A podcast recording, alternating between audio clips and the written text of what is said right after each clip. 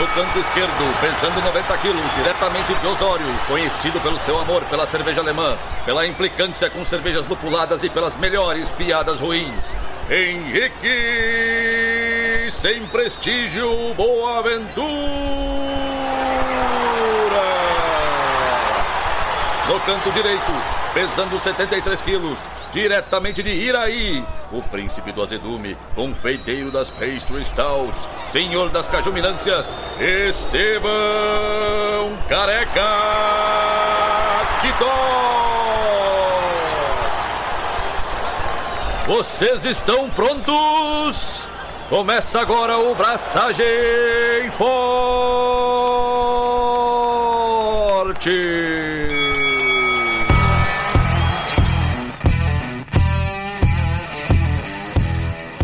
E aí, galera? Estevão da Suricato aqui. Alô, Lloyd, tem Henrique Boaventura e sempre dá pra dar um jeitinho naquela cerveja.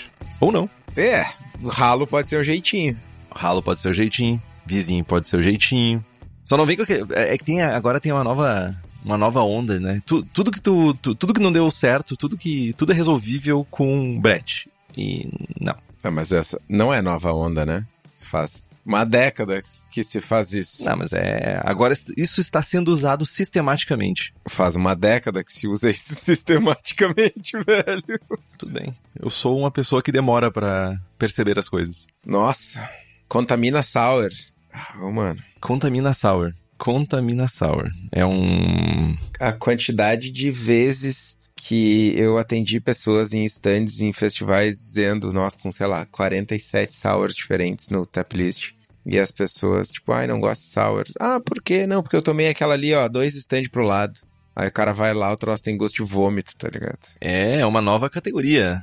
Puke Beer. Cara, o ser humano deu errado, velho. Eu nunca duvidei disso. Eu venho, inclusive, afirmando faz anos esse slogan de que o ser humano deu errado. E ele sistematicamente, sabe, não me decepciona. Mas, Estevam, eu sei que tu não vai me decepcionar contando as tuas histórias. Tipo, primeiro, estamos gravando num dia peculiar, porque a gente tá gravando atrasado, começa por aí. Vai ser liberado atrasado. Cara, atrasado ou adiantado? Atrasado. Atrasado porque a gente tá devendo o programa da semana. Adiantado da semana que vem. Mas me conta, o que você andou fazendo no, no teu rolê aí? Cara, nossa, a principal coisa que eu fiz nos últimos dias foi ficar cansado, velho. é uma boa análise. Né? Tive viajando, fui pra Argentina, fui a convite do Nacho da cerveceria Laurus de La Plata. Fui lá participar como jurado da Copa Austral, baita evento. Tive a oportunidade, inclusive, de participar do festival Cerveçar, que é um festival de cervejas nacional lá em Buenos Aires.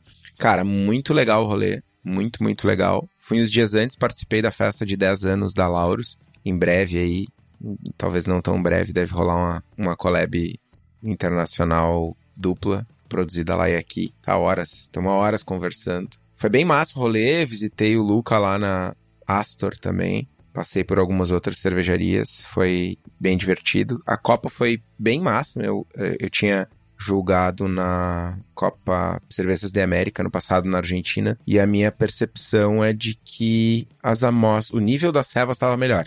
A média, de uma maneira geral, estava bem mais alta. Rápido, né? A melhora. É, cara, talvez é mais um reflexo do um recorte temporal do que uma grande mudança, porque pelo que eu conversei bastante com a galera, por conta da crise e tal, muitas servas, algumas opiniões que eu colhi assim, principalmente as servas lupuladas estavam menos lupuladas, porque o lúpulo importado tá caro, crise econômica fodida, e que mesmo o lúpulo nacional meio que não tem assim.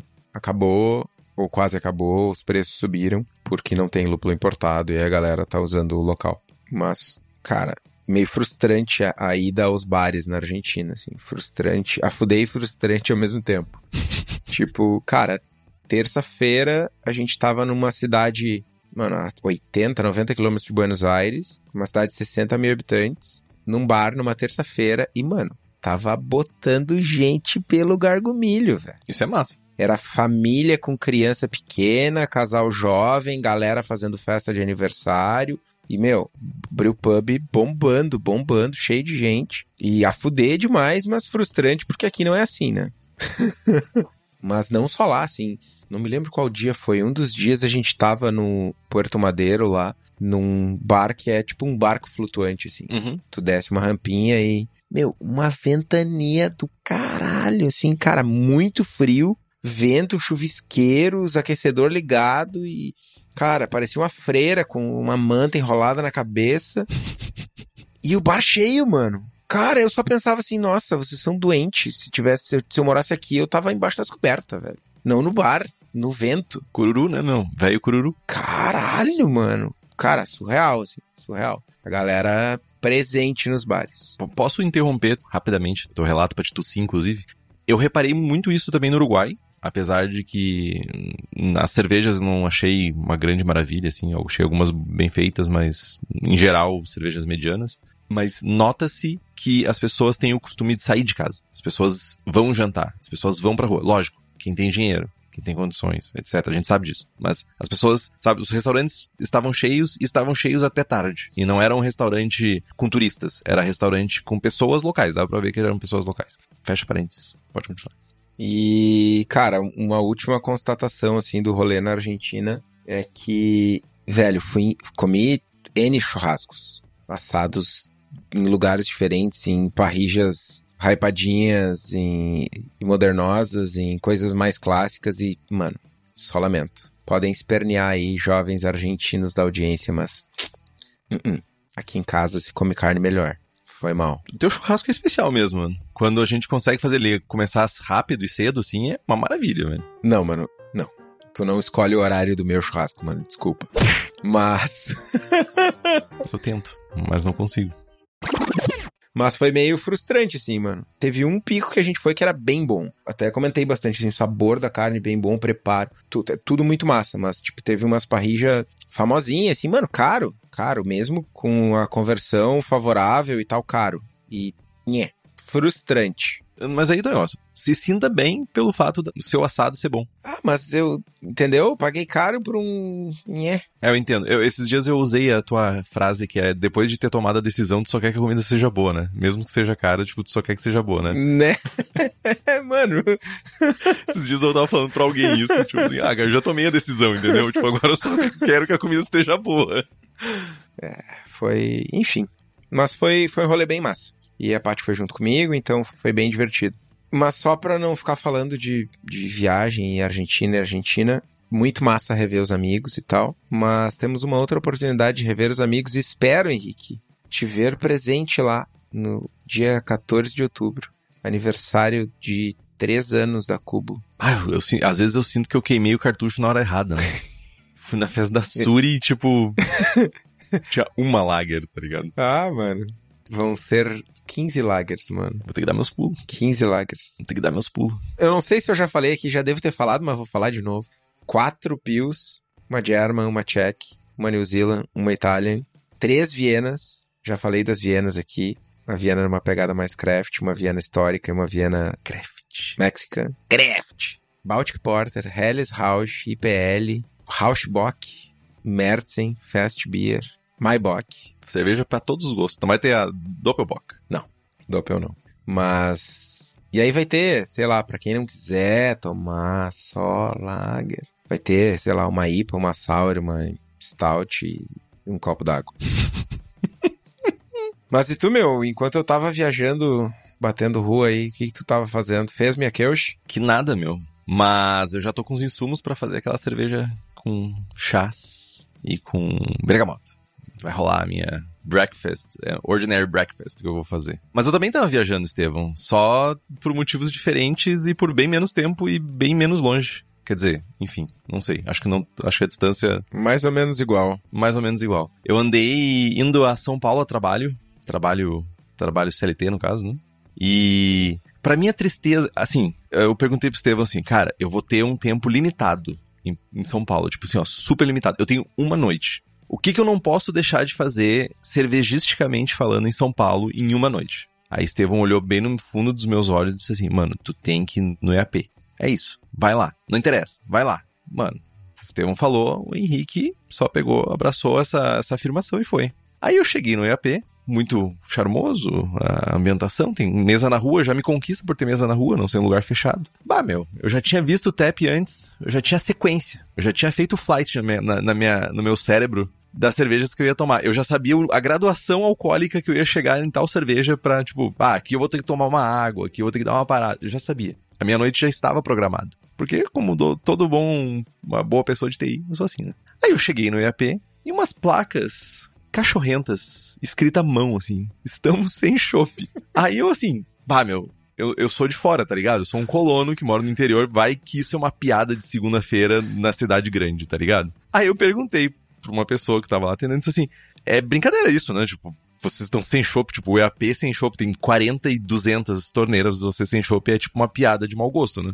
A, a pessoa riu pra mim e eu pensei, ah, não, realmente é uma piada. Tipo assim, ah, sei lá, segunda da, da piada, não sei. Enfim, deve ser o stand-up comedy de, de cerveja. Aí eu sentei na mesa e disse, beleza, já apontei assim, vou começar pela Urkel. Daí a pessoa chegou assim, não, nós realmente estamos sem chopp. Eu olhei bem assim, tu só pode estar tá querendo me fuder, sabe? Tipo, não pode ser verdade. A pessoa, não, é verdade. Eu perguntei de novo. Não, tu tá me querendo me sacanear. Tipo, o EAP, em São Paulo, tá sem torneira para beber. Sério. Ah, gente. Aí eu peguei, levantei a, o restinho da minha dignidade e fui caminhando algumas quadras para cima. Cheguei num outro pico, uma merda de lugar. tipo, tipo, pior. Cara, primeiro, a Chopp Brahma e tinha o rolê mais bizarro de controle de chopp. Chegou o magrão na mesa e disse assim: Olá, eu vou deixar 50 bolachas de chopp na sua mesa. E as pessoas que conhecem o lugar vão saber. Foda-se. Eu vou deixar 50 bolachas na sua mesa. Cada vez que eu servir um chopp, eu vou tirar uma bolacha. E no final a gente conta as bolachas que sobraram para saber a diferença e quanto que eu vou cobrar de vocês. Eu disse assim, cara, tu tá muito me sacaneando que é assim que vocês controlam. Não, é assim mesmo. Então deixa eu contar essas merda aí. Me deu 50 bolachas, eu contei uma por uma. e fiquei segurando. E tipo assim, daí o cara queria botar uma bolacha da pilha embaixo do meu copo. não, essas bolachas aqui, elas não saem da minha mão. Mano, era o sistema. Eu pensei assim, meu, o cara vai fazer uma derivada, vai fazer uma integral, tá ligado? para calcular a quantidade de chopp que foi bebida na mesa. Tipo assim, sério, que método arrombado. Ai, gente. Ó, a, a Cintia acabou de dizer que o EAP tá sem chopp até agora. Valeu. Eu espero uma retratação quando eu conseguir ir de novo lá, pelo trauma que foi criado. Mas, enfim, problemas acontecem, tá aí o Estevão, que é dono de bar e sabe que problemas acontecem. E além disso, no, antes de ir para São Paulo, fiz um workshop aqui na minha cidade, aqui no interior, aqui na roça. Roça não dá pra dizer que é, mas na cidade interiorana, na província. Porto Alegre também é uma província, mas aqui é um condado, então. Que nem o condado dos hobbits lá de Estevão. Fiz um workshop para mulheres, 23 mulheres. Fizemos um, uma apresentação de como é o processo de fazer cerveja, degustamos algumas cervejas. Eu queria deixar um abraço para Narcose, que disponibilizou as cervejas que foram degustadas no evento. E também o Josi, lá da Dude, Dude Coffee, que disponibilizou o café que foi degustado também para mostrar que tem cafés especiais, tem cervejas especiais e que tem sabores distintos no mundo aí, que não é só o que a gente consome na gôndola do supermercado. Mas foi bem massa foi bem massa mesmo. Espero, e algumas já ficaram pilhadas, tá? Já queriam saber onde comprar equipamento, já queriam saber como fazer o rolê, então tá bem massa. Então, acho que foi isso. Em geral, foi isso. Mas antes, Estevam, temos só o aviso mais importante do momento, que é as inscrições continuam abertas para o concurso. Nós temos até quanto de outubro, Estevam? Que eu não lembro agora de cabeça. Algum dia de outubro. Olha na pauta. Na pauta tá XX, eu assumo 20. 20 de outubro. Ai, que tristeza. Mas enfim, as inscrições continuam abertas. Agora não é mais com o preço. Ah, já é preço do segundo lote. Lamento para você que não fez a inscrição na hora, na hora correta, mas essa é a realidade. Estamos no segundo lote. Entretanto, apoiadores e apoiadoras do Braçagem Forte que estão acompanhando essa gravação ao vivo, elas vão ter ainda assim um desconto. Não é o mesmo desconto de primeiro lote, mas ainda assim é um desconto considerando o valor cheio. E essas pessoas, elas têm muitos benefícios. Tem sorteios de equipamentos, livros e merchandising exclusivos. A gente inclusive sorteou recentemente o Nova IPA para alguns apoiadores e apoiadoras que foram ganhadoras desses livros. Participação no melhor grupo WhatsApp cervejeiro do país. Um baita desconto que a gente acabou de mencionar na Copa Braçagem Forte de Cerveja Caseira. E tem um acesso ao Julgando Forte, que é a nossa iniciativa de treinamento e aperfeiçoamento de avaliação de cervejas. Que teve, inclusive, um kit de cervejas exclusivos da Cubo que teve com um precinho bacanésimo. Bacanésimo é uma coisa bem jovem, né? Então, se quiser ter acesso a tudo isso e acompanhar a gravação ao vivo, sem cortes, faça como Alan George, Carlos Alberto Poitevin, Diogo Longo, Felipe Augusto Kinzer, Felipe Lécio, Gabriel Henrique Franciscon, Gabriel Mendes de Souza Martins, Christopher Murata, Luiz Henrique de Camargo, Michael Farias Teixeira, Ricardo Bonato, Ricardo Peixoto Gonçalves, Rubens Fernando Maciel Alencar, Thales de Souza de Faria, Elita de Oliveira Ferreira e um secto de outras pessoas mais, e nos apoie pelo link do Apoia-se, que é o apoia.se barra forte. O link está no post. E a data é 8 de outubro, eu ouvi aqui no ponto, enquanto eu falava os outros rolês aqui. Ponto eletrônico. Deus o livre.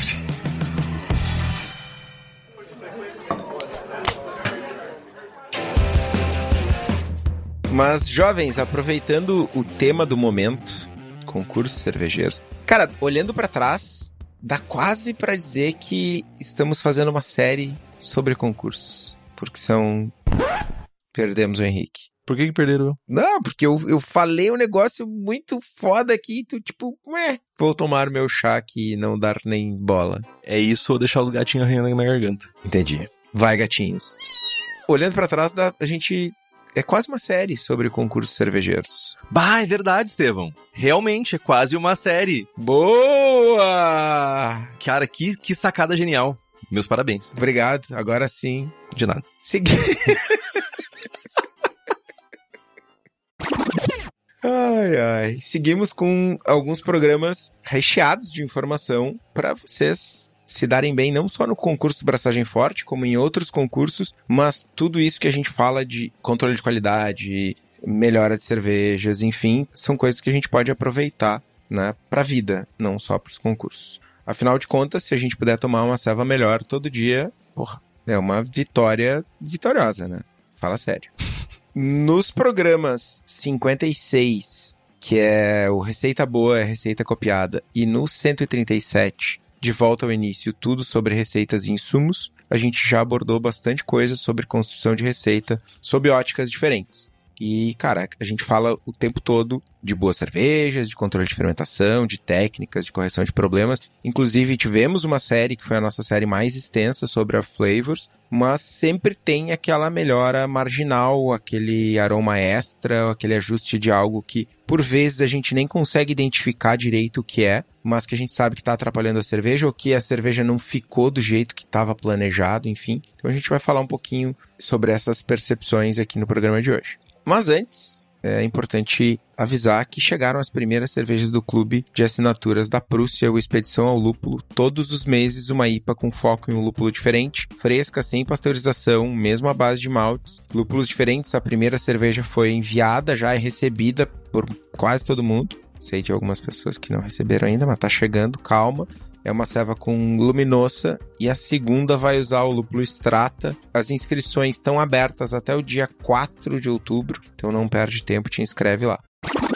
Tava pensando aqui, o episódio 56, um longínquo episódio 56, foi publicado lá no dia 26 de abril de 2020, em plena pandemia. Tipo, recém fechado as portas, é isso, né? É isso. Mano, tu tem noção disso, velho? E a melhor capa, diga-se de passagem. Melhor capa que eu já fiz. Qual é a capa que eu não me lembro? É, tá escrito assim: receita de chatarina sour. Daí, o primeiro item: procurar uma receita de Berliner Weiss. aumentar o teor alcoólico e adicionar alguma fruta. que otário. Que arrombado que eu sou às vezes, cara. Às vezes. Ok, tudo bem. Eventualmente eu sou bastante. É, não, nem é tanto assim. Mano, a gente sobreviveu a uma pandemia. Ponto. É, é isso, tipo, o podcast sobreviveu uma pandemia. Mano, a gente demorou três anos para chegar no episódio 56. E três anos e meio para chegar no 200. É... Isso se chama gravar toda semana.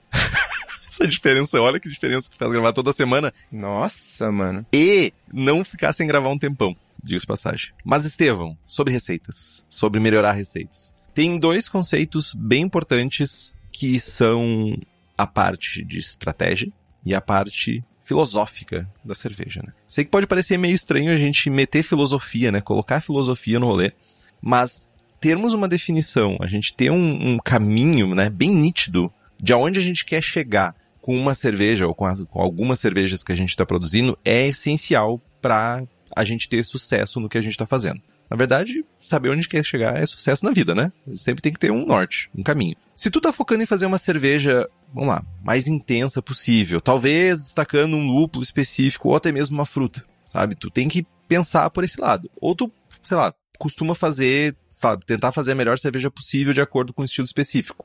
São até mesmo se tu, sei lá, vou pegar o exemplo, a primeira cerveja que eu realmente me esforcei para fazer uma receita, pelo que eu me lembro, era para clonar a London Pride, da Fuller's. Tu também pode pensar por esse lado. Ah, vou clonar uma cerveja comercial, vou fazer uma cervejinha que é diferente. Então tu tem coisas que tu pode fazer. Isso pode te dar alguma pista, pode te dar um caminho a ser seguido, né? Ah, eu quero destacar fruta, eu quero fazer uma cerveja com aquela fruta que foi maravilhosa durante a minha infância, fruta da minha vida. Isso é, são coisas comuns no processo de filosofia, por assim dizer, de como fazer uma cerveja, de como chegar no objetivo. O ideal é que nenhum desses extremos defina exatamente a tua cerveja e que tu saia um pouquinho da tua zona de conforto. Eu sei que é estranho eu falando sair da zona de conforto, né? Mas o meu sair da zona de conforto é fazer todas as cervejas do guia do BJCP. Isso é isso é sair da minha zona de conforto. Essa é a minha estratégia de certa forma. E a minha filosofia é tentar chegar mais perto dos estilos que estão lá. É isso. Isso é minha filosofia, é minha estratégia. Se a gente se desafia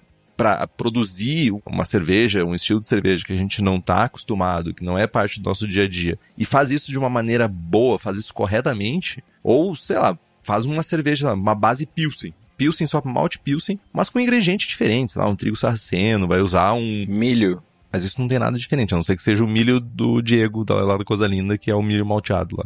Enfim, aí sim, aí você tem, tem razão. Mas é importante que a gente continue se desenvolvendo como cervejeiro e co principalmente como uma pessoa que está fazendo receitas. Vamos usar a palavra designer de receitas. Isso é importante, porque tu fazendo as mesmas mapinha, a pinha é uma, vou fazer uma pinha, vou fazer uma IPA. Só fazendo isso você não vai evoluir. Você pode fazer uma cerveja boa ou não. Raras oportunidades, pessoas que fazem a mesma cerveja eternamente fazem uma boa cerveja. Shame on you. Mas quanto mais diversidade, quanto mais vezes tu sair da tua zona de conforto e buscar estilos que tu não tá acostumado, tu vai estudar mais, tu vai, sabe, aperfeiçoar teu processo, tu vai saber fazer coisas diferentes. Isso é importante. Cara, beleza. Filosofamos aqui. Mas a partir disso a gente precisa investigar um pouco mais, pensando nas servas que a gente já fez, ou nas servas que a gente tem pronto, enfim, olhar um pouco para o nosso caminho, para a nossa trajetória e, e, investigar o que que tá diferente, por que que a gente não chegou no objetivo, enfim. E parte desse processo de investigação envolve os aspectos sensoriais da cerveja, que compõem uma parte significativa, para usar o termo que o Henrique cunhou aqui, o design de receitas, né? E a capacidade de identificar, de determinar quais são esses aspectos diferentes e por que que eles acontecem e como que eles se comportam na cerveja é crucial para a gente entender para onde a gente vai. Né? Identificar um sabor, um aroma, enfim, uma característica diferente e perceber que ela é diferente e pensar em corrigir é parte do processo. A gente precisa entender como os ingredientes vão se comportar na cerveja, bem como ter uma noção dos estilos, ou, ou principalmente saber como descrever esses ingredientes, essas características sensoriais. E isso é muitas vezes uma das coisas mais difíceis de aprender, de superar. É alinhar a própria percepção com as outras pessoas é muito difícil. A tua definição de floral, frutado, caramelo, chocolate pode ser, pode não, muito provavelmente é diferente da minha. E, cara, eu relembro aqui, eu já falei diversas vezes, relembro o famoso caso da minha segunda ceva, que era uma IPA, que eu fiz com T58. Ah, lê no guia de estilo frutado, lê na embalagem da levedura, ah, frutado caixa. Vou fazer uma IPA bem frutadona. Pá. Não, mano, era o frutado errado. E no meu caso eu não era nenhuma percepção sensorial, porque eu não tinha, nunca tinha provado a levedura, tinha tomado duas IPA na vida não sabia nada com nada, mas depois eu tomei e percebi que estava diferente e não só que eu não sabia descrever o que, que era. Ainda no meio do caminho teve os primeiros dias de fermentação que parecia que tinha um bicho morto dentro da cerveja, que eu também não sabia o que, que era. Né? Enfim, todos os fabricantes de ingrediente, enfim, fornecedores, eles fornecem informações, uma descrição do insumo. Ah, esse lúpulo vai trazer fruta amarela, fruta vermelha, não sei o que, não sei o que lá. Tudo isso é um ponto de partida para a gente entender qual é a característica sensorial que a gente vai ter daquele insumo, mas esse essa calibração com outras pessoas é impossível ter sem ter outras pessoas. Então, cara, participar de iniciativas como Julgando Forte, encontros de confrarias, associações, festivais, tudo isso é muito importante para ter esse alinhamento de percepção sensorial. Né? Uma vez que a gente identifica o problema, o ajuste a ser realizado, aí sim a gente parte para os ajustes na prática, porque, cara, né? Eu preciso medir e identificar algo que está errado para poder mudar e saber o que, que tem que ser mudado.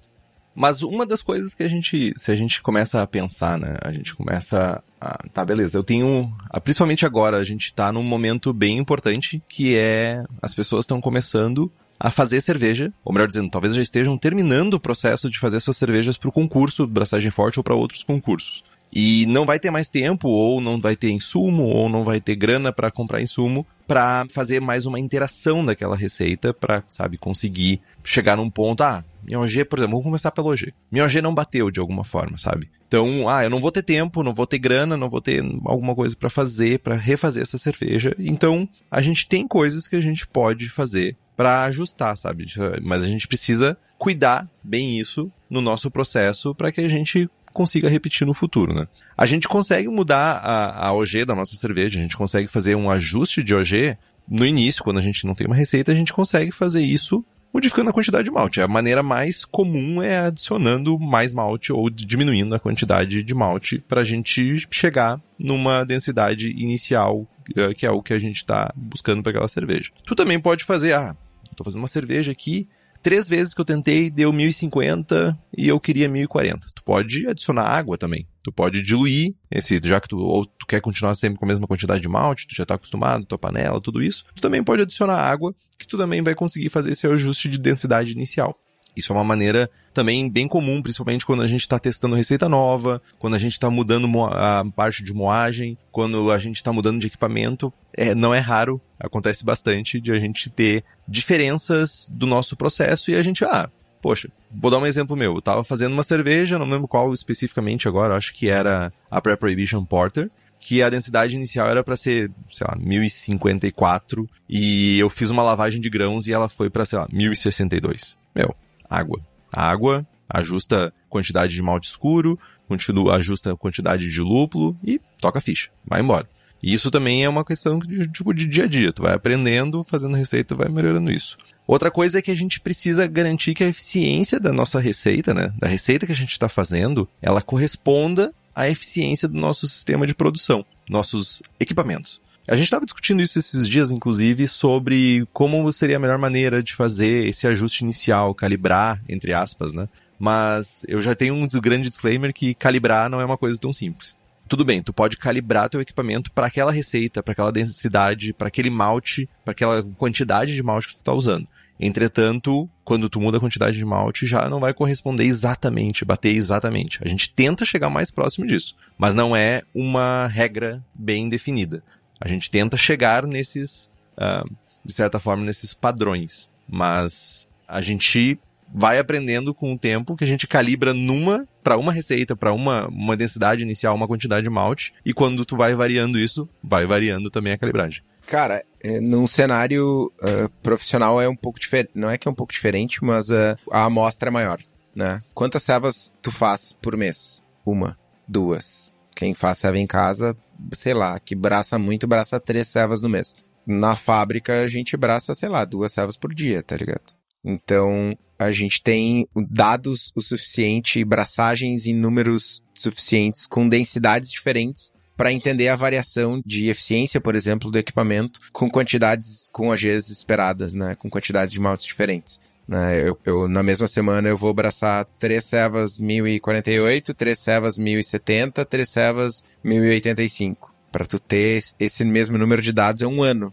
Então, total. Só trazendo esse input de que e é real, tem variação. Eu tenho, inclusive no Brewfather, equipamento, perfis de equipamento cadastrado. Tipo, ah, perfil High Gravity, 20% de flocados. Ah, Standard, 100% malte e com eficiências e volumes diferentes, justamente porque eu já medi, já tenho essa variação e eu consigo acertar muito mais facilmente, porque eu já testei, né? E isso é importante, Estevão. Quanto mais tu souber sobre o teu equipamento e quanto menos tu precisar fazer essas correções de, de última hora, menos tu vai errar o alvo, sabe? Mais tu vai ter controle do teu processo e mais perto tu vai chegar do teu alvo. Isso é muito importante. No How to Brew, na última edição, eu não sei se tem na edição antiga, aquela da capa azul, mas eu sei que na, na edição atual do How to Brew, tem uma planilha, lá nos apêndices, tem uma planilha de uh, projeção de eficiência para cada tipo de equipamento, Bruna Bag, FlySpard, BetSpard, para ver qual é a eficiência de acordo com vai subindo a densidade, vai descendo a eficiência. Essa é a grande moral.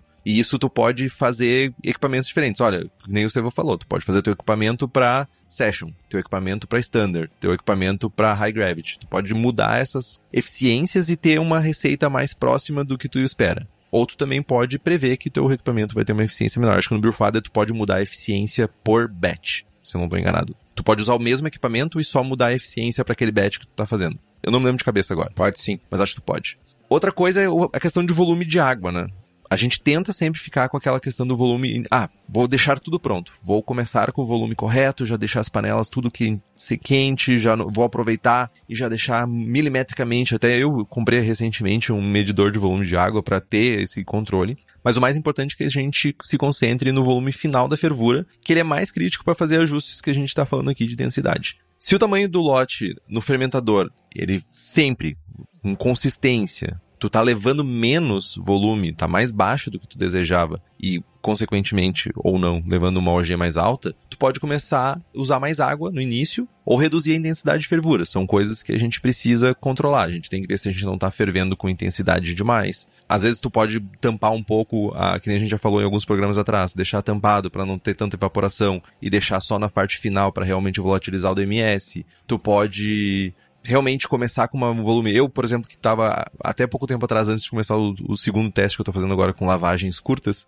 começar com full volume lá, o volume inteiro da água, e quando tu vê no final, quando tu levantou o bag, levantou o cesto, tu viu que ficou um pouco menos de água. Meu, completa. Tu pode fazer isso também. E isso vai fazer com que seja mais simples o teu processo. Beleza, tu vai começar com volume de água, mas o que tu precisa mirar realmente é o que tu vai levar para fervura. E isso vai gerar mais consistência no teu processo do que ficar tentando adivinhar a quantidade de água, porque ah, o dia está mais úmido, o grão está com um índice de umidade maior, coisas que podem realmente afetar a questão do volume de água. O equilíbrio também, quando a gente modifica os fermentáveis né, da nossa receita, a gente tem que considerar o impacto que vai ter no equilíbrio da cerveja. A gente sempre fala aqui equilíbrio entre amargor e malte, né, a quantidade de densidade de, de, açúcares que vai ter no nosso mosto, BUGU que a gente fala, né? Então se a cerveja tiver com um corpo muito baixo, com pouco açúcares e muito amarga, sabe? Pode ser que isso gere um problema na tua receita, pode ser que isso gere um problema pro estilo que tu tá buscando, então tu pode adicionar mais malte para ajudar isso. Entretanto, se o equilíbrio estiver correto, mas a nossa densidade inicial ainda estiver baixa, após ajustar essa eficiência da receita, tu vai precisar adicionar um pouco mais de lúpulo junto com o malte para a gente conseguir manter o mesmo equilíbrio geral que a gente tinha lá no início. Que foi o que eu falei, sabe? Lá na, da minha, da minha pré-prohibition porter. Eu esperava uma cerveja 1050, eu tive uma 1060, eu não lembro agora exatamente os números, mas no final eu adicionei mais lúpulo porque eu precisava compensar essa diferença que estava tendo de água, que estava diluindo, tudo isso. Então, para continuar mantendo o mesmo equilíbrio inicial que eu tinha na minha receita. Outro ponto importante e que é chave a gente controlar é a FG da ceva. Né? E a gente, tal qual a OG, é, cara, a FG é um dos pontos. Eu diria que se eu tivesse que eleger um dos pontos mais importantes de controlar numa produção de serva, eu acho que a, a FG é, sei lá, top 3. Inclusive, mais importante controlar a FG do que controlar a OG. Tem um impacto tu errar OG é, é, bem mais fácil de contornar no lote do que tu errar FG, né? Ou tá distante do alvo. E, cara, essa variação de FG ela ocorre porque tem uma mudança na quantidade de açúcares. Cada tipo de grão utilizado contribui com uma quantidade específica de amido. Né? Ah, vou trocar, várias coisas influenciam isso. Vou trocar Malt Pale por Malt Pilsen porque não tinha mais, porque eu não me programei para fazer minha abraçagem. Ou encomendei da Brew Shop Malt Pilsen da maltaria X e veio da maltaria Y. Tem maltes base com variações significativas de açúcares e de rendimentos. Meu processo de lavagem mudou por algum motivo, a temperatura da água não estava adequada, tive que esperar aquecer pra galera que ainda usa três panelas. Tem vários fatores que influenciam, que normalmente são fatores que tu foge da tua do teu alvo, do teu procedimento, do teu dia de braçagem, acaba errando por algum motivo, saindo do planejamento. Isso pode gerar uma FG mais tanto mais baixa quanto mais alta. A gente pode consertar ou pode tentar contornar isso usando açúcar na receita. Esse açúcar ele pode tanto servir como um ajuste de alvo para OG, mas é importante lembrar que quando a gente usa açúcar simples, açúcar cristal, refinado, enfim, ele é mais fermentável, isso vai gerar uma FG mais baixa. Né? Pode ser benéfico, depende do estilo, depende da graduação alcoólica que a gente está buscando, mas é importante não tomar essa decisão no dia da abraçagem. Isso tem que estar tá planejado. Mais uma vez, a gente está falando aqui de trocar de patamar, né? Ah, eu já sei fazer cerveja, eu já faço cerveja há bastante tempo, as minhas cervejas são boas, eu quero fazer um ajuste, eu quero subir de nível. Eu quero me posicionar em outra prateleira. As minhas cervejas são boas, agora eu quero fazer cervejas excelentes. Essa mudança de patamar, ela não acontece durante o dia de braçagem. Ela é uma mudança de planejamento, ela é uma mudança de processo, é uma mudança de não tomar cerveja durante a abraçagem, enfim, é, é uma. Ah, vou soar muito arrombado agora. Seja. É uma mudança de mindset. Não, isso é autoajuda quase. Ah, mas é mesmo, né, meu? Mas voltando pra FG, cara, e aí tem outras coisas. Tua cerveja sempre ou frequentemente termina com uma FG mais alta, né? Tu pode considerar substituir maltes, tu pode considerar trocar levedura, mas principalmente se tu tá planejando algo e tu tá consistentemente errando, eu diria que tem algum problema com ou com o teu processo de medição ou com o teu equipamento de medição, né? Porque cara, vamos levantar a lebre aqui de que ah, o, o ou o Beersmith estão calculando errado. Mano, quantos milhões de cervejas são feitas todo dia com o Brewfather e Beersmith e quantos cálculos cervejeiros são feitos. Cara, é isso, não, não tem muita mágica, não tem muito espaço para errar. Muito provavelmente tem algum erro de medição, um, um termômetro descalibrado. Ah, tô medindo, mano, mil possibilidades, né? Mas falando da próxima abraçagem, da abraçagem seguinte, ah, eu quero, sem mexer no meu equipamento, eu quero uma FG mais baixa, meu, toca açúcar. Ou então, tu pode mexer na temperatura de mostura, clássico, né? Mostura mais alta, mostura mais baixa, tu vai ter uma FG mais alta, mais baixa. Isso, lembrando, vai impactar corpo, vai impactar a presença alcoólica, vai impactar equilíbrio, vai impactar percepção de lúpulo e de amargor, né? Tu pode trocar levedura também, fazer uma seleção de cepa, isso tem outros impactos. Ah, vou usar a levedura, sei lá, vou usar a American Ale da marca X, vou usar a American Ale da marca Y. Tem pequenas variações de atenuação, mesmo sendo American Ale, né? Não é exatamente a mesma, a mesma cepa. E quando a gente fala de American Ale, é, é, acaba sendo um pouco de... É quase commodity, né? A American Ale é American Ale, mas quando a gente olha, sei lá, para levedura belga, tem 47 levedura belga diferente. E às vezes a gente não se dá conta de que, sei lá, um S05 tem uma atenuação diferente do que o American Ale da Levtech, que tem uma atenuação diferente do K97, da Laleman. K97 é da Fermentes. BRY97, isso. BRY97 da Laleman. É isso? Azar. Ou da Laleman, pronto. Pesquisa pra nós aí, Henrique. Ó, o K97 é a levedura pra Kölsch, é a German Ale. Cara. BRY qual? Tu viu o que que tá na minha mente, né? Pois é, foda-se. BRI 97 é West Coast Ale, da Laleman. Ok. BRI 97. É BRI ou é BRY? BRI com Y. É BRI 97. Eu falei nova IPA, e então se é falar tudo em português, vai ser BRI 97. Nova IPA é português. Bry. Nova IPA é errado, a princípio. Nova IPA. ai, ai. Mas, cara, tem outro ponto importante aí, gente, que é o seguinte, beleza. Selecionei a cepa, troquei, mudei, ajustei minha FG e tal. Mesmo com a mesma cepa, mesmo com a mesma taxa de atenuação projetada para levedura, né? Tu pode ter FGs diferentes né? Isso tu pode fazer um pitch under pitch, over pitch, enfim, tu pode fazer um pitch diferente, tu pode ter uma levedura com saúde comprometida, tu pode ter um controle de temperatura de fermentação inadequado. Tudo isso, todos esses pontos, e, e acho que não cabe aqui a gente ficar estressando como se faz um controle de temperatura de fermentação correto. Acho que tem 200 episódios que a gente fala sobre isso. Mas são pontos que com um ajuste pequeno, né, fazer um pitch correto, uma levedura saudável, ter um controle adequado sem grandes variações de temperatura, tudo isso vai te levar para um padrão.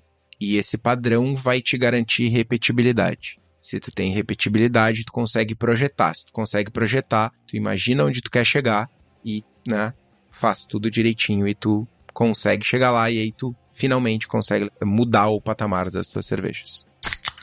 Amargor é outra coisa que quanto mais você participa de concursos, quanto mais eh, você, principalmente quem tá julgando, tem a, a, possibilidade de julgar várias amostras, tu vê que amargor é uma coisa que com frequência, principalmente estilos onde o lúpulo tem esse papel central, ele é um ponto de falha. Seja uma American Pale Ale que tá com amargor de IPA, seja uma IPA que tá com amargor de Blonde Ale, são coisas que, de certa forma, atrapalham e dependendo do estilo atrapalham muito a receita.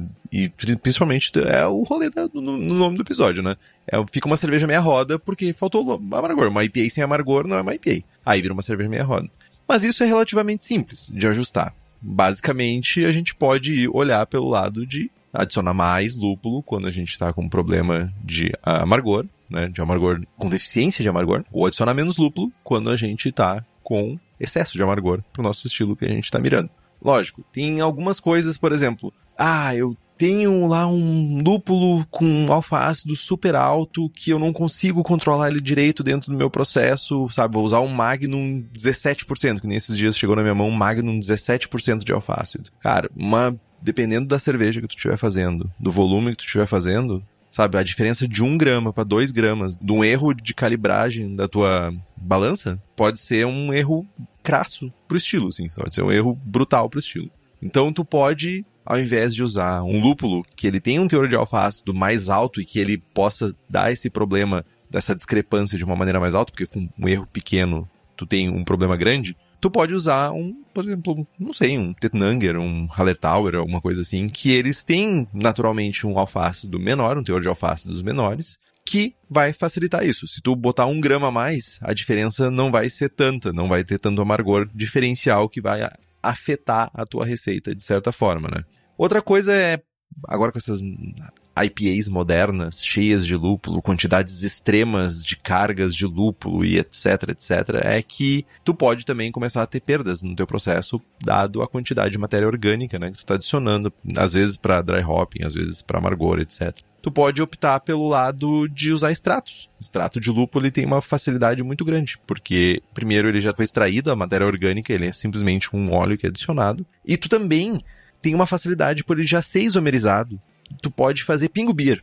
Tu pode retirar 500 ml e fazer gotinhas. E ver quantas gotinhas tu precisa para melhorar o amargor daquela cerveja que tu tava faltando amargor. Então tu tem essa grande facilidade de poder corrigir amargor pós-processo. Não, não precisa nem voltar naquela receita, que é muito bom.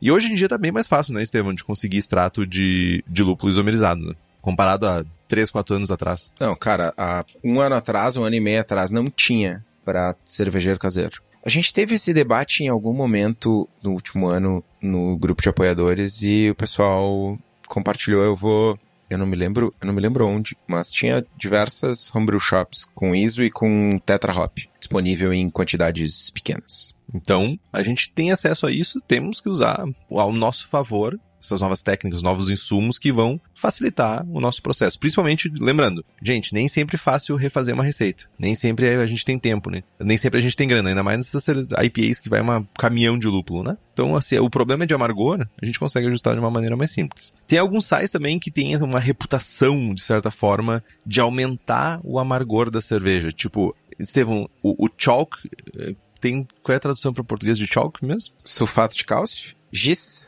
Giz, ótimo. Giz. Giz? Isso, giz. Chão de giz. Chão de giz. Vai da música. Mas é, é sulfato de cálcio? Eu vou ver lá no, no Brewfather se tá escrito giz. Mas, a, na realidade, o efeito que é, ele é mais próximo de ajustar o, o, o final da cerveja dela, a cerveja parecer uma cerveja mais seca, do que realmente aumentar a percepção de um amargor. Então, ó, temos profissionais aqui dizendo que é giz. Obrigado, Gabi. Por outro lado, se a gente usa cloreto de cálcio, que é, ele pode ser adicionado para reduzir a percepção de uma cerveja excessivamente amarga, né? Ressaltar mais o caráter de malte. Mas lembrando que nenhuma dessas alterações vai realmente quimicamente alterar o, o amargor mesmo, né? O, o IBU da, daquela cerveja que é a a, são as unidades de amargor internacional. A, a única coisa que a gente está mudando vai ser a percepção que a gente tem de amargor ou de dulçor. Então a gente está ajustando percepções. Não necessariamente a gente está, não necessariamente não, a gente não está mudando realmente o, o nível de amargor da cerveja. Tu também pode fazer alterações, quando se tu tem, tá refazendo tua receita, tu também pode fazer alterações na receita para ter esse amargor controlado, ou ter mais amargor fazendo ajustes, por exemplo, de substituição de malte. A gente pode usar maltes que são mais neutros para deixar o, o, amargor mais aparente, maltes que não tenham tanto dulçor residual,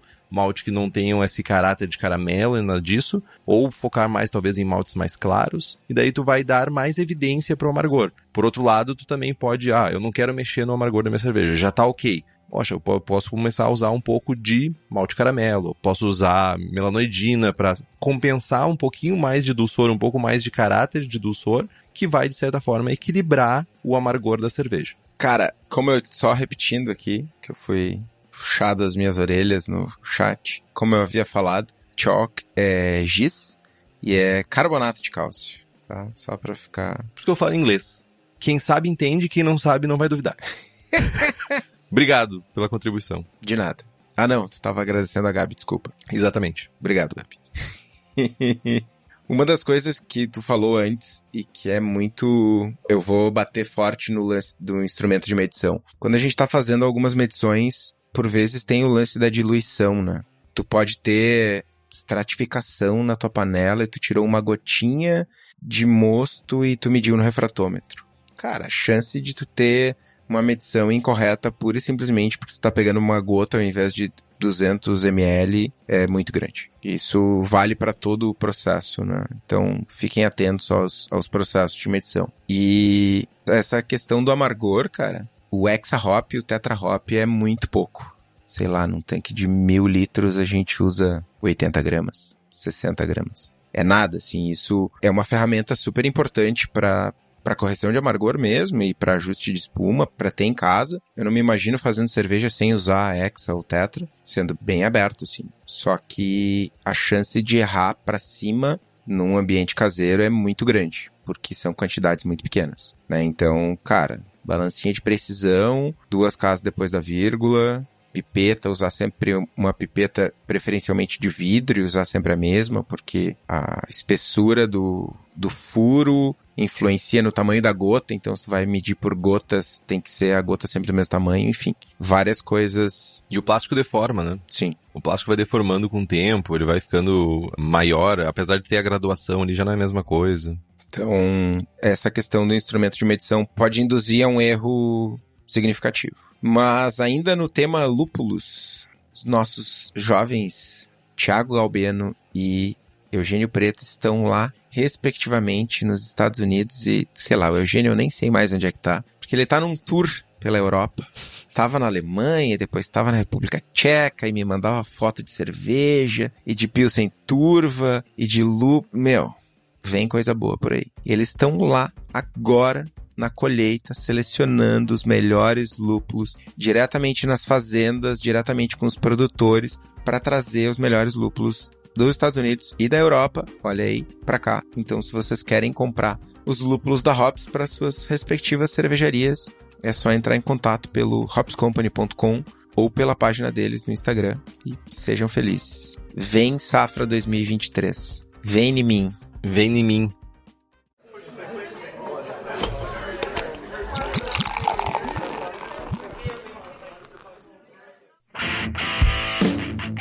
Outra coisa que a gente também é constante para receitas é ajuste de corpo, né? O nosso o corpo que a cerveja tem finalizada, né? Quando a gente olha para uma, uma receita que a gente a, a gente está fazendo uma interação nova nela, que a gente está querendo fazer ajustes, tem alguns pontos que a gente pode atacar se a gente quer corrigir o corpo da nossa cerveja, né? Primeiro é clássico, mais clássico, mais comum de ser usado é a temperatura de braçagem, é a coisa mais tradicional que tem a gente vai. É, essa temperatura ela vai basicamente controlar, de certa forma, a quantidade de açúcares que vão ser fermentados ou a quantidade de açúcares que vão se manter na tua cerveja e isso vai de certa forma impactar no corpo da tua cerveja. Lógico, né? A gente tem hoje maltes com um poder enzimático muito alto e isso, por vários testes, inclusive o pessoal do Brulosoph já fez alguns testes sobre isso, tem menos eficácia mas ainda assim é uma ferramenta de controle que a gente tem. Tu vai fazer uma cerveja a 63 e uma cerveja a 72, uma mostura 72, ela vai ter uma diferença. Perceptível ou não, vai depender muito da receita, tá? Isso é uma coisa que é crítico várias pessoas criticam nos testes que o Bruloso fez referente a corpo, que era a questão da receita. Se eu não me engano, foi feita com uma APA, não lembro agora exatamente, mas enfim. Tu pode controlar isso. Tu pode fazer uma cerveja mais seca, com um corpo mais baixo, usando temperaturas mais baixas, gerando mais açúcares fermentescíveis, ou tu pode fazer uma receita que tenha um, a quantidade de açúcares residuais mais alta, mirando em temperaturas mais altas de mostura. O design da nossa receita, ou a pessoa que está fazendo design, design, também esse, isso tem um papel bem importante e mais do que isso, fundamental, né, para o corpo da cerveja. Maltes caramelo, carapios, esses maltes podem aumentar o corpo da cerveja sem impactar necessariamente no sabor, de forma a ficar visível, né, essa adição. Maltes como o Rony, por exemplo, que também é outro tipo de malte, um malte diferente, também pode ser usado para adicionar corpo, mas ele também vai trazer um pouco mais de dulçor, ele também vai trazer um pouco mais de caráter. Mas o mais comum é a gente usar esses caramelos claros, ou o carapios, tem outros também, carafoma, alguma coisa assim, que são outros que ajudam com essa sensação de corpo, que vão ajudar a nossa receita a ter um corpo mais alto ou mudar essa sensação de corpo que a gente está querendo. Né? A gente também pode usar maltes específicos para isso. Por exemplo, a gente pode usar aveia, a gente pode usar centeio para de certa forma ter um corpo mais cheio da nossa cerveja. São ah, principalmente esses adjuntos, eles vão trazer um caráter muito mais, sabe, aveludado, sensação de. Aveludado é o que mais vem na minha cabeça, mas essa sensação mais cheia na boca, principalmente os flocados, né? Uh, o malte não vai, não vai colaborar tanto, mas os flocados eles vão colaborar bem mais. Então, aveia, até mesmo cevada pode ajudar um pouco com isso. O que mais, Estevam? Me ajuda aqui. Tô, tô esquecendo um que é bem clássico. Aveia. Trigo. Trigo, obrigado. Aveia, trigo, centeio. Centeio, trigo, isso aí. Lembrando que centeio é uma desgraça. É uma desgraça, é uma maldição que foi feita para realmente destruir a vida das pessoas. Mas para quem consegue usar, tem um efeito bem bom na cerveja. Eu tava tentando lembrar aqui qual é o nome do, do composto maledeto que tem no centeio que faz aquela papa. Beta-glucanos. Isso aí, exatamente. Beta-glucanos é do mal. Que fica impossível de filtrar. Isso aí. Beta-glucanos é aquilo que se amarra, os beta-glucanos se grudam nas paredes do seu bag ou do seu cesto e tu depois tem que vir com lava-jato pra tirar de, de tão gosmento. Mano, é um chablauzinho de beta-glucanase ali, de enzima e sejam felizes. Morreu um alemão agora, assim. Ah, mano, morreu um alemão fazendo Radler, tá ligado? Peguei pesado agora. É a bebida velho. do verão. É a bebida do verão. que tu prefere, meu? Uma Keuschzinha, assim, perfeita, feita com beta-glucanase ou uma light beer com limão? Eu prefiro continuar com a pauta. Importante também que o corpo e a densidade final, elas têm uma relação simbiótica. Elas, sabe, elas interagem entre si. Adicionar açúcar à cerveja pode aumentar o G e vai aumentar a nossa densidade inicial, mas vai diminuir o corpo. Porque, basicamente, tu tá adicionando açúcares simples ali, que vão ser consumidos e tu vai gerar mais álcool e, no final das contas, tu vai ter um corpo mais baixo. Não é à toa que a gente usa açúcares para diminuir o corpo. Então é importante que a gente faça sempre o pensamento de como está o equilíbrio, sabe? Onde está o equilíbrio dessa cerveja? Eu fazer esse ajuste, eu adicionar esse açúcar, eu tô, beleza, aumentando a densidade mas eu estou desequilibrando alguma coisa? Os softwares que a gente usa hoje em dia, tanto o Beersmeet quanto o Brewfather, eles é bem nítido. Quando tu adiciona ali, inclusive hoje no, no, no Brewfather fica animadinho, ele sobe, desce os, os sliders quanto a isso. Mas é importante que quando a gente estiver fazendo a, a criação, sendo designers de receitas, que a gente busque adicionar as coisas e saber a consequência que aquela adição vai ter no equilíbrio final. Cara, um outro ponto só reforçando é que FGs iguais têm sensações de corpo e de dulçor e sensação de boca completamente diferentes para cervejas diferentes. Sei lá, uma Double IPA de 10% de álcool e 1020 de FG tem uma percepção, uma sensação na boca completamente diferente de uma APA com uma FG 1020. Né? A quantidade de açúcares residuais é completamente diferente porque a densidade do álcool é menor, é 0,78. Então, para tu ter uma FG de 1020, tu tem que ter muito mais açúcar numa cerveja muito mais alcoólica. Isso impacta diretamente sensação na boca, corpo, enfim. Né? Só relembrando que o número ele vem acompanhado de um contexto, né? Receita, estilo, etc, etc. Eu me lembro que a gente teve uma discussão semelhante que algumas pessoas na confraria que tinha da Prússia Beer, que tá, a gente estava discutindo sobre uma das, das cervejas, que algumas pessoas achavam que a cerveja tinha um corpo maior, mais alto, porque elas sentiam um pouquinho de doçor na boca e achavam que aquele doçor, ele, sabe, transformava a cerveja num xarope, de certa forma, assim. O que vai de encontro a isso que tu tava falando aqui agora, cerveja mais alcoólica e tudo isso. Cara, mas meio que tentando encaminhar para um final de programa, essa mudança de patamar, essa mudança de nível de qualidade de cervejas, ela não acontece do dia para noite. Não é, ah, faço cervejas meia roda seguidas e virei uma chave e agora eu sou o gênio da lâmpada mágica aqui que só faço cervejas fantásticas. Né? É um processo constante e para a gente melhorar num processo constante na, nessa caminhada, nesse médio prazo, a gente precisa de melhoria contínua. Para isso é importante a gente ter um processo bem definido que possa ser repetido ao longo do tempo. Né? Desde um. E aí eu vou citar alguns passos aqui, que é uma formulinha, né? Ah, vou definir um conceito inicial, desenvolver uma ideia clara do tipo de cerveja que eu quero produzir, do estilo, né? Eu posso me basear em, em guias de estilo diferentes, perfis de sabor, preferências pessoais, público para quem eu vou servir essa cerveja, vou servir essa cerveja no aniversário do meu pai de 80 anos, ou vou servir para gurizada, ou para os crispy boy, enfim, documentar o objetivo para a cerveja, né? A partir disso, vou formular uma receita com esse conceito como norte vou criar uma receita detalhada, vou botar os ingredientes, não vou simplesmente. Eu faço muito isso, eu vou lá no Brewfather, eu edito o ingrediente que eu estou usando. Eu vou usar o malte Pilsen da marca X, vou usar o malte Y da marca Z, vou usar o Strata da Indie Hops trazido pela Hops Company, vou usar o London Ale da Levtech, sabe? E com os parâmetros, com os laudos, vou editar a minha receita para eu ter um projeto de cerveja o mais próximo da realidade possível. Né? Vou me certificar de que a minha receita está alinhada com os meus objetivos. Vou para a parte de produção, vou seguir a receita meticulosamente, vou fazer as medições no momento certo, vou anotar, vou registrar tempos de produção, temperaturas, né? evitar ao máximo mudanças, substituições improvisadas. A cerveja pronta, cara, degustação, avaliação, ou eu vou anotar, fazer uma anotação. Lá na fábrica a gente faz isso em conjunto, a gente toma cerveja com outras pessoas, coleta feedbacks de outras pessoas. Tanto o Beersmith, mas eu sei que o Brewfather tem isso de uma maneira, porque o Brewfather tem lotes, tem as notas lá.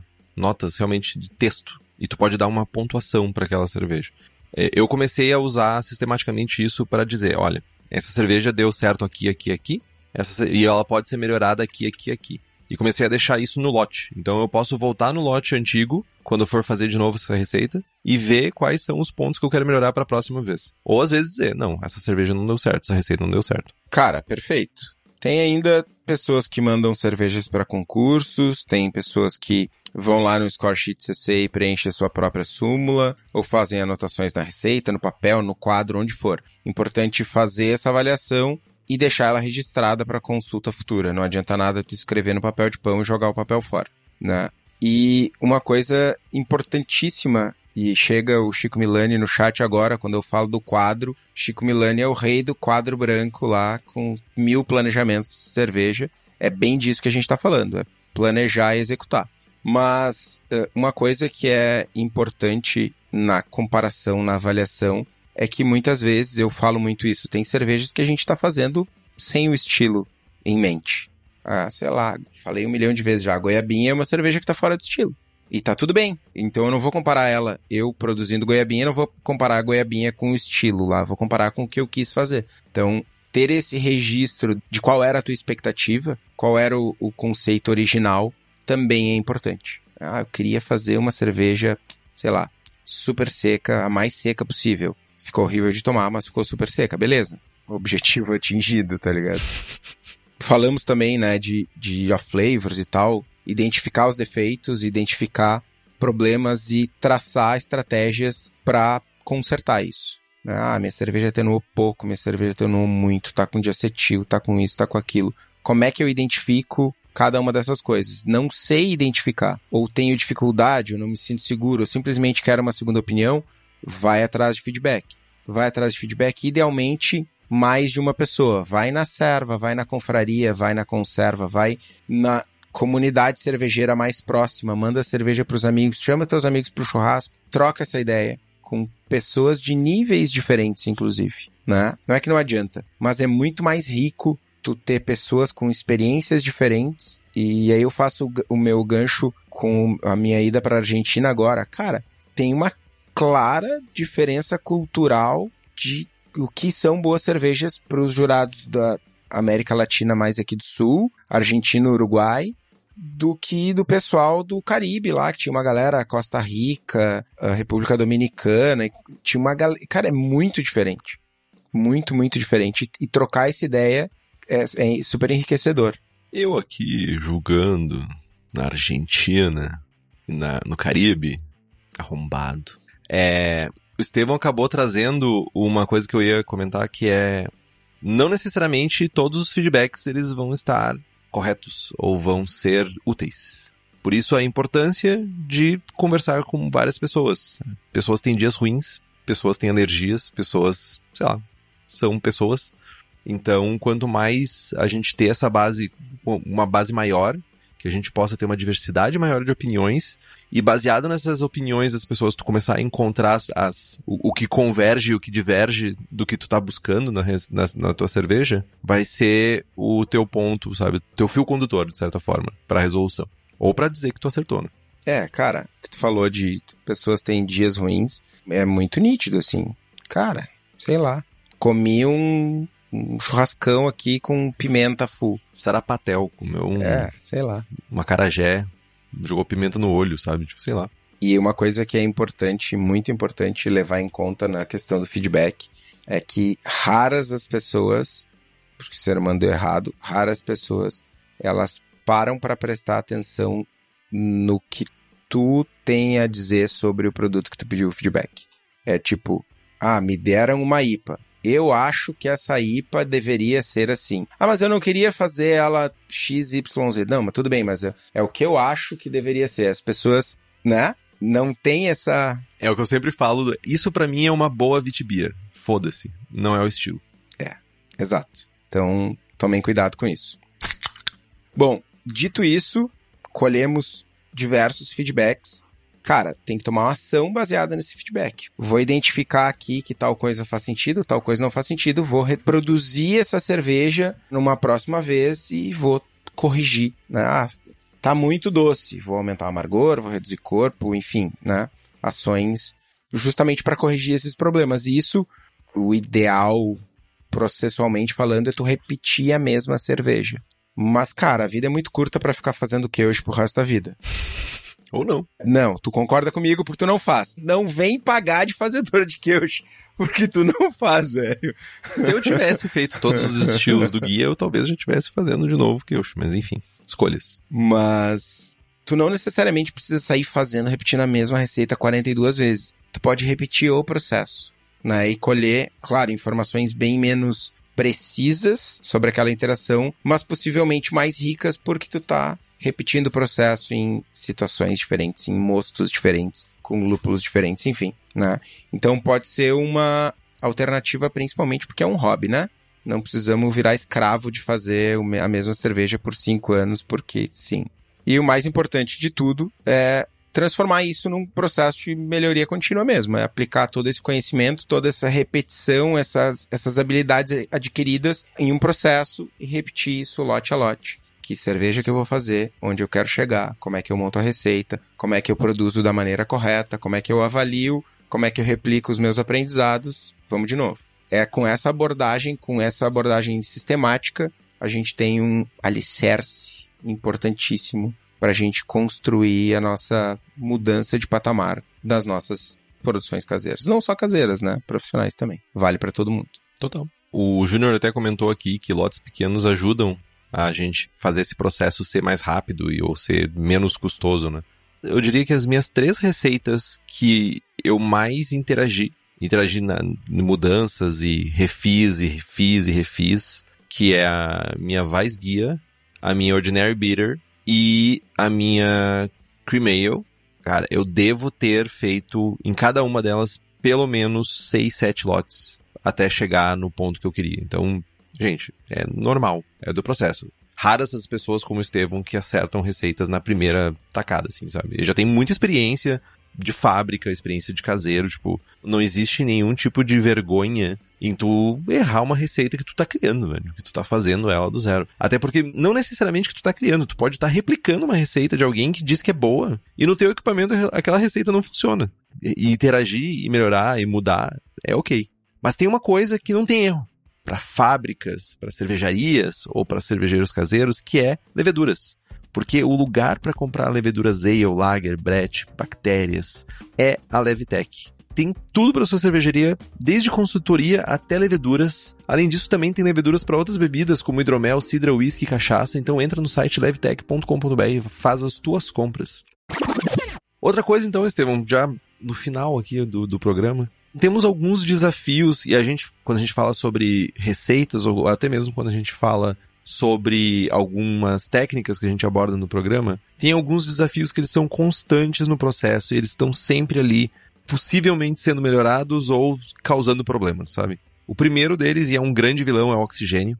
Oxigênio no, na transfega de cerveja, oxigênio no invase, oxigênio depois já, que já está invasado, vazamento de cerveja, não sei o que, alguma coisa assim. Oxigênio sempre é um inimigo e tentar diminuir a quantidade de exposição a, da nossa cerveja ao oxigênio sempre vai ser um processo. Às vezes tu vai fazer um processo meio desleixado, sabe? Tipo, ah, vou transferir de qualquer jeito, vou usar aquela mangueira furada que tá. Olha só que bonito essas bolinhas passando junto com a cerveja aqui dentro da mangueira. Acontece? Eu já vi, já, eu, essa frase eu já ouvi. Olha que divertido, sabe? Tipo, olha, dá, pra, dá, dá a impressão de que tá passando líquido. Ótimo. Tá errado. Isso vai ser parte do processo constante. A, a regra é menor exposição possível da tua cerveja pós-fermentação ao oxigênio. Usar uma transferência fechada, ótimo. Invasar com contrapressão, ótimo. Usar priming para consumir o oxigênio que vai ficar no headspace da garrafa, ótimo. Tudo isso vai ser um processo constante e que tu vai sempre manter aquilo ali no teu pensamento. Não vai deixar nunca desistir. O invase, acabamos de mencionar isso, é um vilão, ponto de contaminação, aquela cerveja linda que tu fez, sabe? Tá perfeita, tu tomou ela do fermentador, só faltava carbonatar, sabe? Só faltava carbonatar.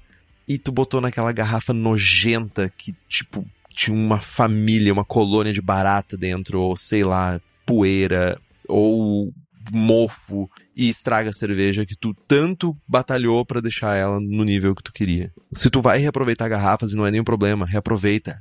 Terminou de consumir a garrafa, lava ela, sanitiza, bota um plástico filme na, na, na boca da garrafa para não ter contaminação. Vai comprar garrafas novas, confere lá, garrafa por garrafa, sanitiza, lava, sanitiza e usa. Usa garrafas que não estejam trincadas, garrafas que não têm aparência de que foram lixadas com uma esmerilhadeira do lado de fora. Isso pode gerar bombas, explos... granadas de mão. Isso é um problema sério e a gente não quer que vocês tenham esse problema. Frescor é outra coisa que a gente lida constantemente, ainda mais que a gente depende de empresas para a gente conseguir os nossos insumos. Malte fresco, principalmente maltes especiais, quanto mais fresco, mais caráter tu vai ter desse malte. Quanto mais fresco o lúpulo, mais a gente vai ter caráter do lúpulo também. Então a gente precisa focar, a gente precisa garantir, a gente precisa ter um bom relacionamento com as brew shops, onde a gente vai comprar os nossos insumos, para a gente garantir que a gente vai estar tá tendo acesso a ingredientes frescos, sabe? Já não foi nenhuma nem duas vezes que eu cheguei na brew shop e disse assim: de quando esse malte? Esse malte defumado aqui? Ah, já tem um tempo aqui. Tá, beleza. Não vou fazer essa cerveja defumada. Eu tipo, vou esperar um malte novo, tá, um saco novo de malte tá aberto para, sabe, ter um malte defumado, fresco, que é o que eu preciso, o que eu quero para a minha receita. Eu posso me dar ao luxo de escolher isso. E o Estevão vai dizer a mesma coisa pro lúpulo. Ele vai lá e diz assim: ó, não, só tem um, sei lá, um amarilo 2012 aqui. Velho, o Estevão não vai usar isso para fazer a cerveja dele, sabe? Tipo, ele vai, de alguma forma, trabalhar isso, ou seja, usar um ingrediente diferente, que seja mais fresco, ou ele vai simplesmente dizer: não vai dar, não vai rolar. E para quem compra insumos em quantidade, tem várias pessoas que estão nos ouvindo Brasil afora aí, que moram no interior, que é muito mais fácil comprar quantidade de insumos, até para aproveitar frete grátis às vezes, para dividir o frete, que a gente sabe que é um vilão gigantesco dentro do Brasil. Mas armazenar esses ingredientes em casa, ele também é uma equaçãozinha xarope. Umidade é um, um vilão para os maltes. Bichos, rato, barato, essas coisas que comem malte vão ser, vão ser vilões. Então tu precisa armazenar maltes. Lugar fresco, fechado de preferência. Se tu não vai usar com uma, uma frequência, usa aqueles baldes que eles têm uma tampa que lacra hermeticamente o malte para não ter acesso à umidade, não ter acesso a bicho. Lúpulos, congelador. Levedura, temperatura mais próxima de zero. E levedura ainda assim a temperaturas mais próximas de zero. A gente ainda vai ter, principalmente as líquidas, a gente ainda vai ter perda de viabilidade. Então, manter a levedura leofilizada em temperatura mais gelada também ajuda a preservação. São coisas que a gente precisa fazer no nosso processo para garantir que a gente tenha repetibilidade e principalmente que a gente tenha insumos para garantir uma receita ou uma cerveja final do jeito que a gente está buscando. E quando se trata de insumos, a gente sabe, e não somente insumos, né, equipamentos também, a gente sabe que a cerveja da casa tem os melhores do mercado e com a qualidade que só o Daniel pode trazer para o mercado cervejeiro. Então acesse o site cervejadacasa.com e fica por dentro das novidades que tem lá na Cerveja da Casa. E diz que eu vi no programa.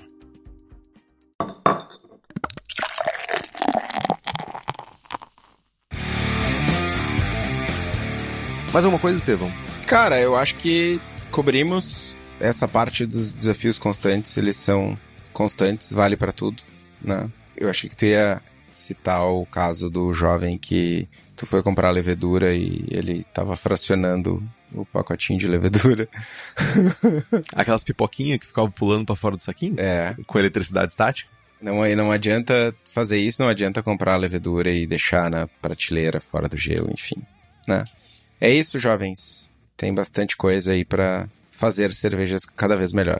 Então, Estevão, já que temos um pelo menos um caminho de transformar uma cerveja meia roda em medalhista, nos siga no Instagram. Estamos no Spotify, Apple Podcasts, Google Podcasts, Deezer, Amazon, todos os agregadores de podcast. É só buscar a Abraçagem Forte, a gente tá lá. E se você gosta do programa e algum desses agregadores tiver como fazer um review, dar estrelas, dar nota, gritar, alguma coisa do gênero, faça, por favor. Isso faz com que o programa seja recomendado para mais pessoas, que faça com que a gente chegue mais longe. Compartilhe os episódios com seus amigos também é uma maneira de fazer a, a roda girar de certa forma. Tem dúvida, sugestão de pauta, crítica, quer anunciar a sua empresa ou seu produto, e-mail para contato@abraçagemforte.com.br ou mande uma mensagem para nós no Instagram.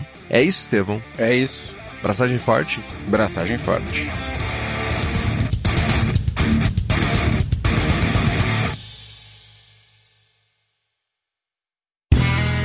Este podcast foi editado por Play Áudios.